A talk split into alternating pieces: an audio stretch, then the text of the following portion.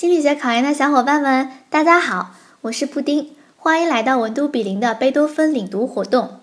今天我领读的内容是实验心理学第一章实验心理学概述。第一个知识点：简述实验心理学的科学伦理。一、研究人类被试的伦理原则。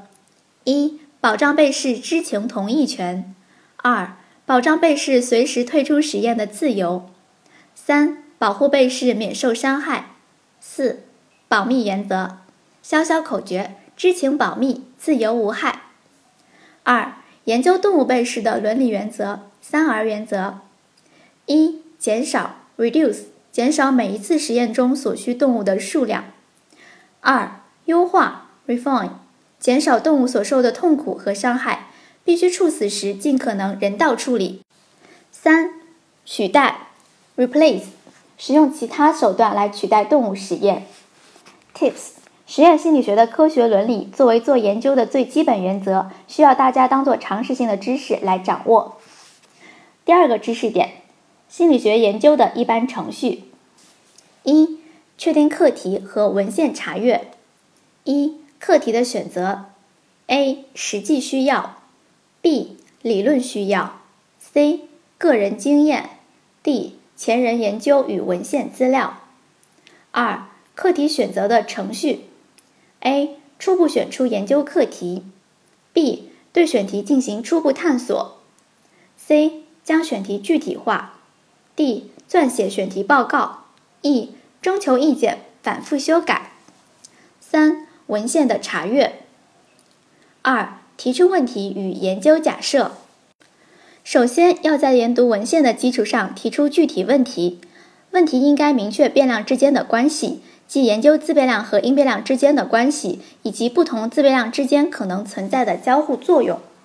其次，在所提出的研究假设要具有一定的科学依据和一定的推测性。提出研究假设一般使用演绎法和归纳法。三、实验设计与实施。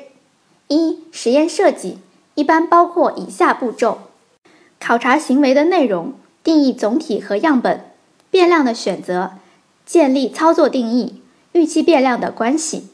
二、实验实施被试的取样与分配，创建实验材料，执行实验，获取数据。四、数据处理与统计分析，对数据进行整理、录入，通过适当的统计分析方法。得出恰当的结论。五、研究报告的撰写。一个完整的研究报告应该包括：一、标题；二、作者；三、摘要；四、关键词；五、前言；六、方法；七、结果；八、讨论；九、结论；十、参考文献；十一、附录。